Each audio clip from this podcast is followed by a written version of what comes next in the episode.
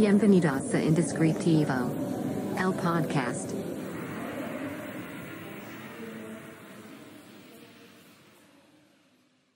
Hola, bienvenido a este nuevo episodio de tu podcast Indescriptivo. Si no me conoces, mi nombre es Carlos Cornejo y hoy tenemos uno de esos episodios en los que me toca platicar contigo. Eh, el episodio del día de hoy quiero que, que trate eh, hemos estado hablando mucho sobre, pues, sobre negocios, sobre empresas, sobre ciertos temas como importantes en el desarrollo y en el crecimiento. Entonces quiero tocar un tema eh, un poco más global, pero que tiene que ver, por supuesto, con lo que hacemos en el estudio. El tema del día de hoy que quiero platicar contigo es eh, el lenguaje. ¿Qué es? ¿Para qué sirve? ¿Cómo funciona? ¿Y cuál es la importancia de estar al tanto eh, acerca del lenguaje? Pero antes de comenzar, quiero eh, recomendarles al único patrocinador de este podcast, mis amigos de Café Relato. Síganlos en Instagram como Café Relato, en Facebook como Café Relato y si están en Mérida pueden ir a su eh, nueva sucursal aquí en la colonia Miguel Alemán en Mérida, Yucatán. Pero bueno, el lenguaje. Eh, creo que el 2021 ha sido un año que se caracterizó por eh, destacar ciertos aspectos del lenguaje. Obviamente cada año surgen eh, pues diferentes cosas, diferentes temas, etcétera, etcétera, etcétera. Pero a raíz de tanto ciertas tendencias, eh, este cambio generacional que estamos viviendo durante los últimos dos o tres años, sumado a un tema de encierro, eh, de estructuras tanto escolares como profesionales y sociales distintas a las que estamos acostumbrados. Eh, hay ciertos temas que se vuelven como mucho más grande de lo que normalmente serían.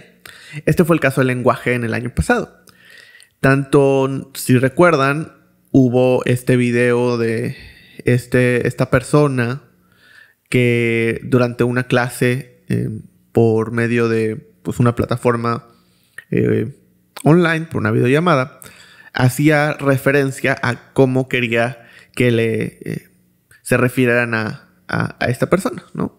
Eh, hablaba sobre este tema del lenguaje inclusivo y de una manera como que puede parecer en el video un poco exagerada, hace alusión a que se están refiriendo a ella de una manera incorrecta. Eh, esto pues abrió un montón de cosas. En primera instancia, por supuesto, los memes y las críticas. Pero también abrió el tema sobre el lenguaje y cómo, cómo funciona. El tema del lenguaje inclusivo es algo que se venía hablando desde hace mucho tiempo, es la realidad, pero llega al colectivo o llega a, como al mainstream total eh, por ciertos puntos clave. Uno de ellos fue este video. O sea, a partir de este video se metió en la conversación regular el tema del lenguaje inclusivo. Eh, la mayoría de las personas que se manifestaron sobre este tema fue para hablar de una manera eh, pues, en contra, ¿no? ¿Qué es lo que normalmente sucede? Porque es más fácil hablar mal que bien. Te dan más ganas de hablar mal de algo, de quejarte de algo, que hablar bien de algo. Normalmente no es porque pues no te guste, simplemente no le pones tantas ganas o tal vez es lo que esperas que, que, suceda. O sea, esperas que un restaurante te atienda bien, esperas que un restaurante tenga buena comida, esperas una buena experiencia. Y por eso no eh, sentimos que hace falta hacer algo adicional. Cuando el restaurante te da una mala atención, cuando sucede algo que no esperabas, cuando lo que sea que esté fuera de lo que tú querías, te dan esas ganas de contestar. Es, normal, es parte del ser humano. Entonces, la mayoría de las personas eh, pues se proclamaron en contra de este, eh, de este video y del uso del lenguaje inclusivo, inclusive como eh, hablando desde una perspectiva de, bueno, es que no me van a, uno, no me van a obligar a usar las palabras que quieren que usen, yo voy a hablar como siempre he hablado, no voy a cambiar porque ustedes quieren, este, no entiendo la presión alrededor de que pues se refieren a mí de cierta manera, eh, empezaron a hacer burlas, empezaron a hacer memes, eh, y también eh, tomando este punto de cómo el, se deforma el lenguaje cuando suceden ese tipo de cosas. Eh, entonces, ¿qué, ¿qué, pasa? Que al final eh, estuvimos como desarrollando o pensando, estructurando eh, sobre este tema y sus implicaciones en nuestro trabajo. ¿Por qué? Porque nosotros nos dedicamos a un tema de palabras, a un tema de enfoques y a un tema sobre todo de cómo nos relacionamos con esas palabras y la manera en la que nos expresamos. Desarrollamos nombres para marcas, desarrollamos nombres para productos, desarrollamos cosas que la, cosas que la gente va a usar para referirse a algo. Y entonces, dentro de todo este tema, eh, pues nos salta ciertos puntos importantes. El primero, y creo que esto expresa como nuestra perspectiva general, es que estamos completamente convencidos de que el, el lenguaje no construye a las personas, sino por el contrario, las personas construyen el lenguaje. Esta perspectiva en la cual eh, deformamos el lenguaje, para nosotros por lo menos es errónea. ¿Por qué? Simplemente porque el lenguaje se construyó a partir de las necesidades de los seres humanos en cierto grupo, en cierto segmento, en cierta población, de expresarse con ciertas cosas. Y por eso hay lenguajes diferentes, y por eso hay palabras diferentes, y por eso hay cosas que ni siquiera tienen una traducción, porque en el contexto de ese idioma no tienen eh, un sentido, no existen, ¿no? y por lo tanto, pues no necesitan una traducción. Eh, por el contrario, en otros lados sí, y se decidió ponerle un nombre. Entonces, ¿esto qué quiere decir?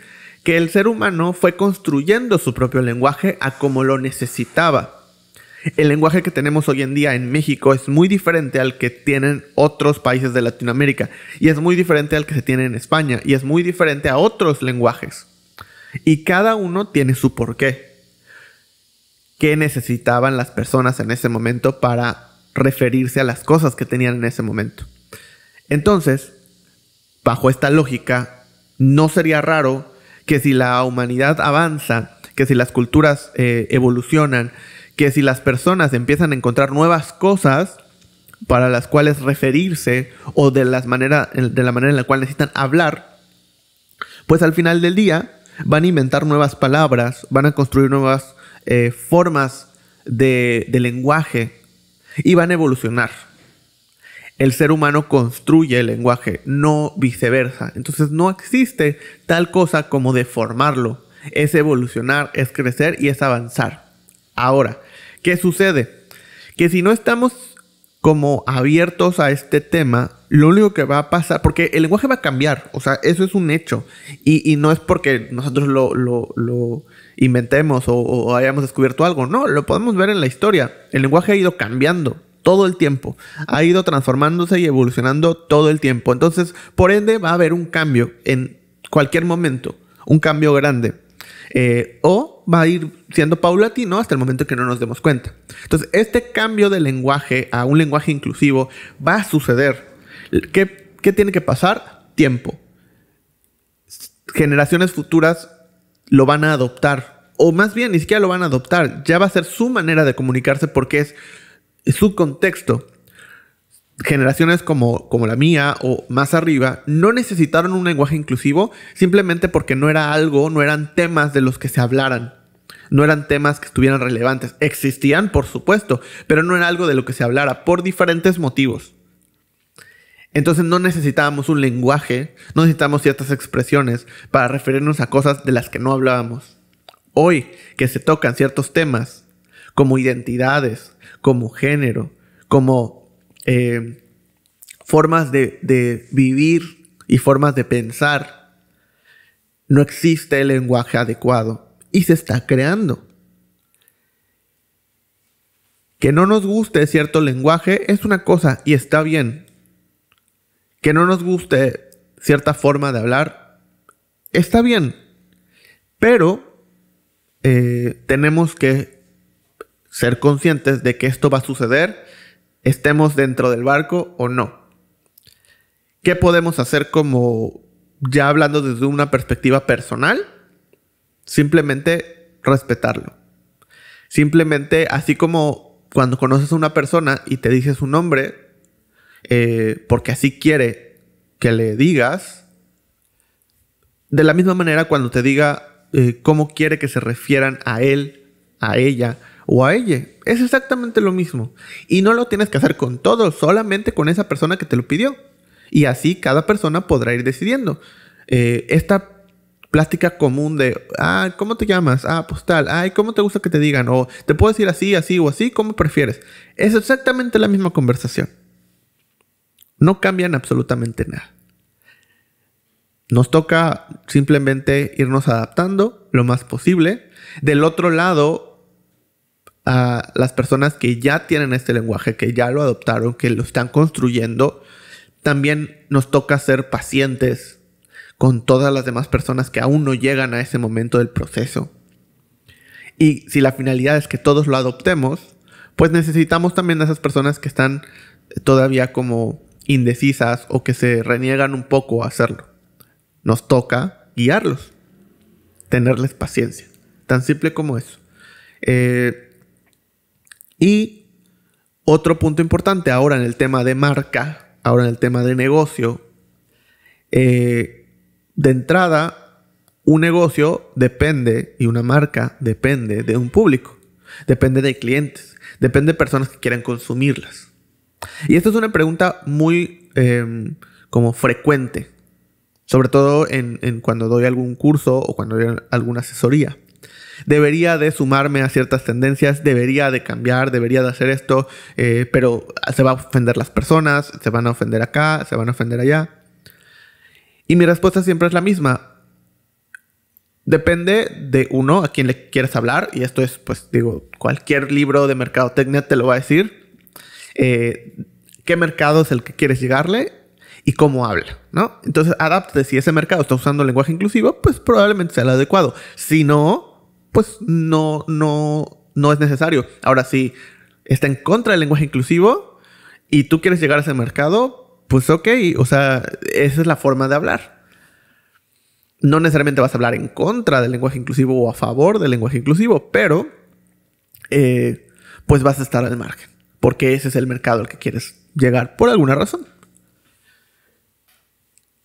Al final de cuenta, eh, hoy en día la mayoría que se expresa está en contra la mayoría que se expresa. Sin embargo, existe ese término que es la mayoría silenciosa. ¿Esto qué quiere decir? Como les decía al principio, las personas que están a favor o que les parece adecuado o que inclusive ni siquiera tienen eh, ningún problema con que se utilice o con que no se utilice. Si se utiliza bien y si no, pues ok. Normalmente no se van a manifestar, no van a decir, no van a hablar. Entonces lo único que tenemos son los dos lados. Los que están totalmente a favor y los que están totalmente en contra. Hoy los que están totalmente en contra son más. De cambiar el lenguaje. Tanto de un lenguaje inclusivo como cualquier tipo de lenguaje. Cambiar el lenguaje están en contra y son mayoría.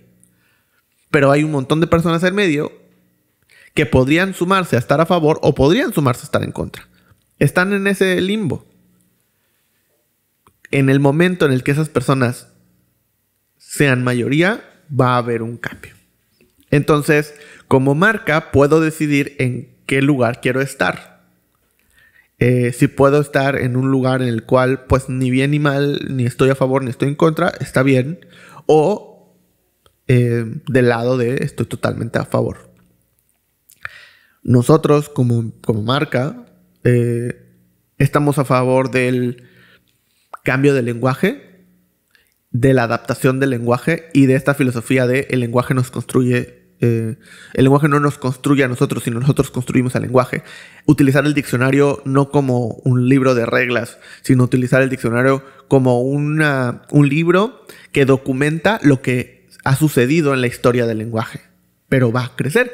O sea, y, y tanto es la prueba que todos los años se eliminan palabras y se agregan palabras. Ahí está cambiando el lenguaje. Esa es la prueba más clara. Entonces, hacia ahí tenemos que ir. Eh, por supuesto que, y hace, hace no mucho yo les preguntaba, ¿no? Eh, de hecho, creo que esto se los pregunté en la comunidad que tenemos en, Facebook. Si no son parte de la comunidad, se pueden agregar. Es totalmente gratis. Mándanos un mensaje y los agregamos. Em, les preguntaba si, si estarían dispuestos a utilizar un lenguaje inclusivo dentro de una presentación de venta. Eh, algunos decían que, que sí, que les gustaría. Otros decían que no, porque es algo que no, no es este como importante. Eh, y otros estaban justamente indecisos. Y esa era la muestra clara. Pero los que estaban a favor no lo habían hecho o no lo, no lo hacían eh, porque uno no sabían cómo, no sabían la manera correcta de hacerlo, porque está en construcción, está en desarrollo, nadie sabe todas las reglas, nadie sabe cómo funciona todavía. Necesita madurar esta manera de, comunicarnos. Eh, y dos, obviamente como la gran mayoría está en contra la que se expresa, eh, pues nadie quiere tener esta conversación incómoda en la cual en medio de una presentación de venta, pues que la persona que te va a comprar no esté a favor y entonces él lo sienta como hasta una agresión en cierto punto, que no tendría sentido. Y quiero aclarar esto, no estoy de acuerdo con eso, pero podría suceder. Entonces no se quieran arriesgar y no lo utilizan. En el momento en el que la mayoría que se expresa esté a favor, la gente va a empezar a usarlo van a empezar a tener em, estas conversaciones ya no solo personales, sino laborales con este tipo de lenguaje. Y no duden que en nada de tiempo van a empezar a surgir nuevos estilos de lenguaje, nuevas formas, nuevas transformaciones, nuevas palabras. Em, y nos vamos a tener que adaptar a esto. El lenguaje es la herramienta que tenemos para comunicarnos. No es la prisión en la cual nos tenemos que encerrar. Es una herramienta y esa herramienta la podemos modificar a nuestro gusto. Así como cada país, cada estado, cada ciudad, cada familia tiene maneras diferentes de referirse a la misma cosa, es parte de lo que hacemos. Y nosotros como, eh, desde el punto de vista de profesionales dedicados a la creación de nombres, desde el punto de vista de una industria en la cual la columna vertebral se basa en el lenguaje, tenemos que proclamarnos totalmente a favor. Eh, y no solo tenemos, queremos proclamarnos totalmente a favor de este tipo de transformaciones. Enriquecen lo que somos, nos ayudan a comunicarnos. Y utilizarlos de manera correcta es algo que, queremos hacer de la mejor manera posible. Y no duden que eventualmente tal vez alguno de estos episodios eh, incluya ese tipo de lenguaje, al punto en el que ni siquiera tenga que decirles, bueno, este capítulo está en lenguaje inclusivo. Simplemente es, es la manera en la que vamos a hablar. Y ya. Eh, si tú no estás de acuerdo con esto, estás en todo tu derecho eh, está bien, es parte de este crecimiento y lo único que te pediría ya ah, de manera personal es eh, trata de observar sin hacerlo, sin utilizarlo, sin criticar, sin eh, intentarlo inclusive. Solo observa. Observa qué pasa, observa qué sucede, observa cómo lo utilizan Observa si a ti en tu vida diaria te beneficia o no te beneficia. Y si no te beneficia, no lo uses. Pero eso te va a dar la perspectiva de entender que hay personas a las cuales les beneficia el uso de este tipo de lenguaje. Y por eso lo utilizan. Y si alguien te pide que lo hagas, inténtalo.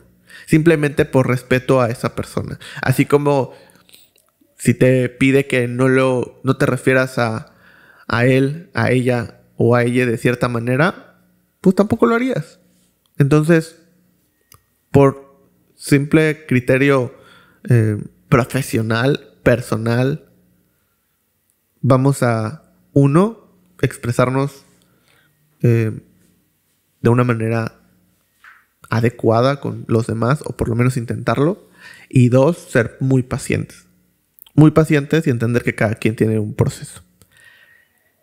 Les recomiendo que estén al pendiente de todo lo que sucede alrededor de su industria, de todo lo que sucede alrededor del mercado al que quieren abordar y de su círculo cercano manera personal también.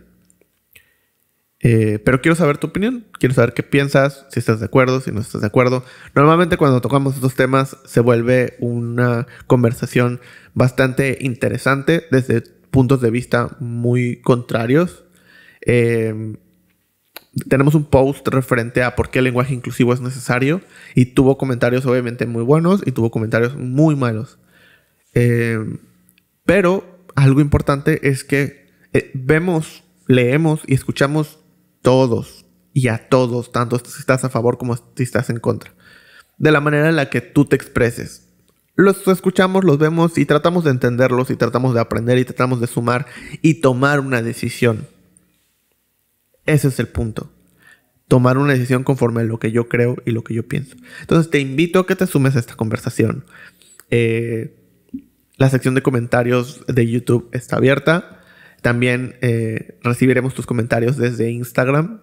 Eh, pueden encontrar al estudio como Secret Name MX. También de manera personal, si así lo decides, si así lo quieres, me puedes encontrar en Instagram como Carlos R. Cornejo. En Facebook tenemos, estamos como Secret Name y tenemos nuestra comunidad dedicada a profesionales en tema de nombres y también en tema de emprendedurismo y de negocios. Así que si te quieres sumar, nos puedes mandar un mensaje. Eh, muchas gracias por todo lo que han comentado de los episodios anteriores, sobre todo los episodios con invitado. Me da mucho gusto que les estén gustando y que reciban también a los invitados. Eh, porque al final del día trato de encontrar personas que me parecen interesantes, que creo que pueden aportar mucho eh, y veo que les están gustando, entonces también se los agradezco mucho. Y constantemente les voy a estar preguntando qué personas les gustaría que, estuvieran en el podcast. La mayoría voy a tratar de que sean en un formato presencial. Entonces, obviamente nos van a ir limitando temas geográficos, pero eh, pues este podcast se puede ir trasladando a ciertas ciudades. Entonces, siéntense libres de eh, decirnos a quién les gustaría que invitemos eh, nos vemos en la próxima semana, el próximo episodio. Nos escuchamos también en el próximo episodio. Muchas gracias por compartir este video. Muchas gracias por compartir em, este podcast eh, en audio. Hasta luego. Esto fue Indescriptivo, el podcast.